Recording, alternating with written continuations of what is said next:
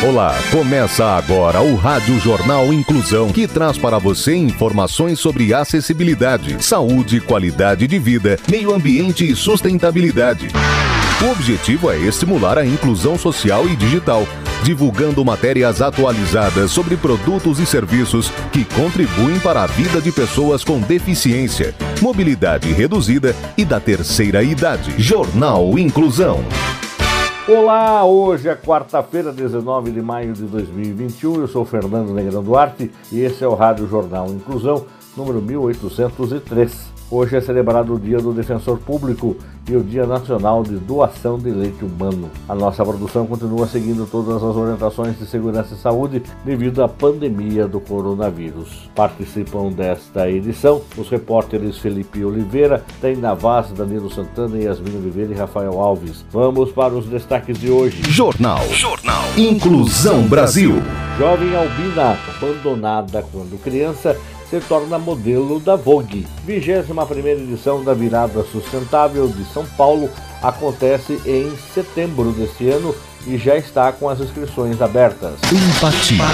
Casal adotou 100 adolescentes para elas não precisarem morar em abrigos. Quem nos conta essa história é a Taina Vaz. Casados há 56 anos, Anne e El Hill adotaram cerca de 100 meninas, a maioria adolescentes. As filhas adotivas, mesmo depois de crescerem e saírem de casa, nunca se esqueceram do amor que receberam na casa dos Hill. O casal se conheceu no segundo ano do ensino médio e os dois eram completos opostos. El era o bagunceiro e Anne a inteligente. Mas o que realmente os uniu foi a convocação de El para o exército para servir no Vietnã. Anne escrevia e enviava cartas acompanhadas de quitutes de padaria, e até hoje, cinco décadas depois, Elle tem aqueles deliciosos cupcakes guardados na memória. Após servir na guerra, Elle trabalhou como motorista e gerente de ônibus por 37 anos. O início das adoções veio logo em seguida, com Anne e Elle criando 100 meninas por 30 anos. Tudo isso para evitar que passassem a vida em um lar adotivo. Hoje, as filhas do casal foram para a faculdade e muitas delas se mudaram para outras casas com famílias já formadas. O casal atualmente está aposentado e vive um luto difícil depois que a filha Honda, de 46 anos, morreu em função de um câncer. Anne sempre foi uma mãe extremamente rígida, mas com quem suas filhas podiam contar durante momentos difíceis. Antes de serem adotadas, algumas meninas fugiram e até roubaram para sobreviver.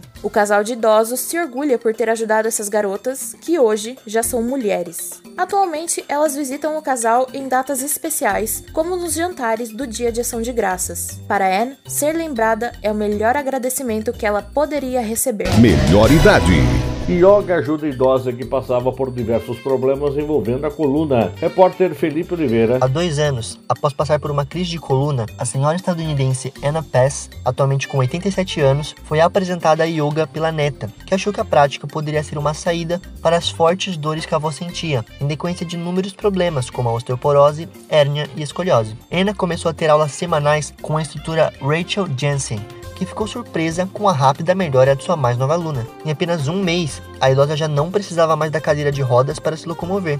Em dois meses, ela já sabia lidar com as dores que sentia, e em quatro meses, ficava de ponta cabeça com os pés apoiados na parede. Hoje, ela leva uma vida muito mais saudável e com qualidade, coisa que nem imaginava dois anos atrás. Eu me sinto maravilhosa, porque agora eu posso dirigir e fazer as coisas que eu não era capaz de fazer antes. Recomendo que é idosa. Você está ouvindo o Jornal Inclusão Brasil.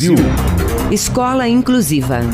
Educação inclusiva é para todos, porque todos somos diferentes e você também é responsável. Incluir é muito mais que ter acesso à escola.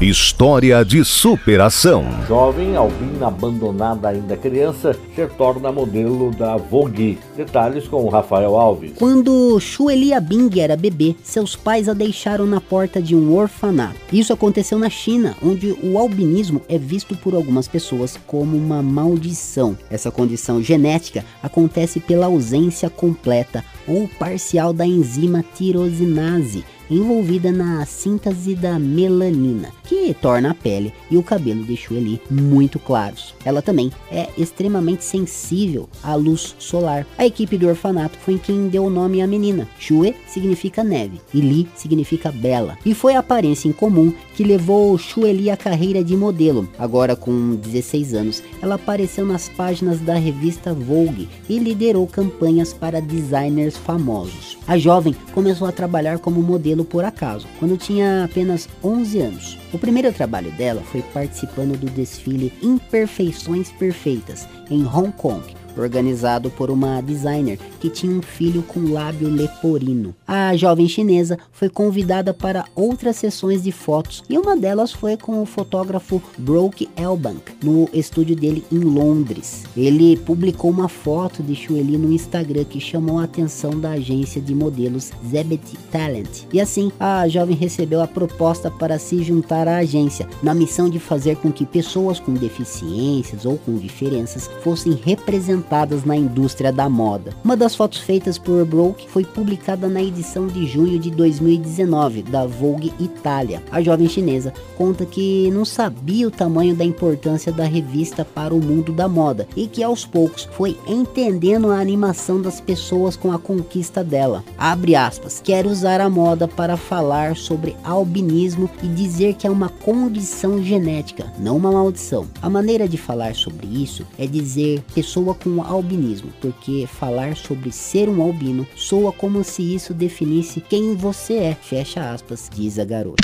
Sustentabilidade. 21 primeira edição da Virada Sustentável de São Paulo acontece em setembro deste ano e já está com as inscrições abertas. Repórter Yasmin Oliveira tem as informações. Já estão abertas as inscrições para a 21ª edição da Virada Sustentável de São Paulo, que acontece entre os dias 2 e 22 de setembro em diferentes locais da região metropolitana. Nessa primeira fase, o edital recebe apenas propostas de adesão de atividades, atrações, palestras e ações para integrar a programação do evento sob a aprovação da curadoria da Virada Sustentável. Para participar, as iniciativas precisam ter um ou mais conteúdos relacionados aos 17 Objetivos do Desenvolvimento Sustentável, que tratam de temas como consumo consciente de água, energias renováveis, mudanças climáticas, cidadania, inclusão social, entre outros. Em razão da pandemia, a virada sustentável vai manter o modelo híbrido adotado no ano passado, composto por intervenções urbanas, ações de impacto midiático e uma série de painéis e debates online com grandes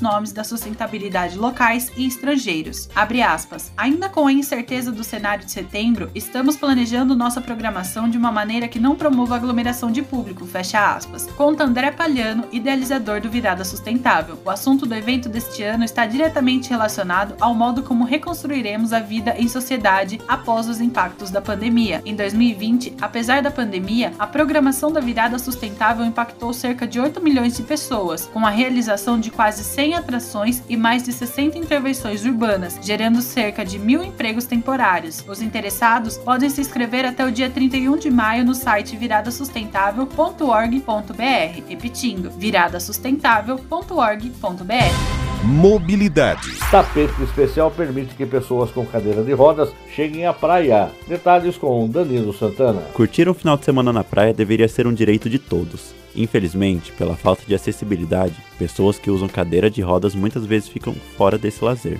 Mas isso começou a mudar. Nos Estados Unidos, o acesso à praia para cadeirantes ficou mais fácil graças a um tapete que percorre toda a areia até a beira d'água. Em algumas praias do Brasil, a inclusão também já acontece. Em 2019, o governo do Rio de Janeiro sancionou uma lei que promove a acessibilidade de cadeirantes nas praias do litoral fluminense por meio de esteiras especiais. Já em Florianópolis, o projeto Porta para a Água, além de contar com as esteiras, oferece cadeiras anfíbias para estas pessoas tomarem banho de mar. Jornal Inclusão Brasil. O Rádio Jornal Inclusão de hoje termina aqui. Você pode também escutar o nosso programa Rádio Jornal Inclusão em formato de podcast no Spotify. Se quiser entrar em contato com a nossa produção, envie um e-mail para radioniso.br, repetindo radioniso.br ou entre em contato pelo WhatsApp. O número é 15 99724 3329, repetindo 15 99724 3329. Obrigado pela audiência e até o próximo programa. Termina aqui o Rádio Jornal Inclusão, um projeto de extensão universitária da Agência de Comunicação da Universidade de Sorocaba. Jornalista responsável e apresentação, professor Fernando Negrão Duarte. Reportagens, Agência de Comunicação da Universidade de Sorocaba. Gravado no Laboratório de Comunicação da Universidade de Sorocaba, com edição de Douglas Vale e coordenação técnica de Luiz Rodrigues. Até a próxima edição.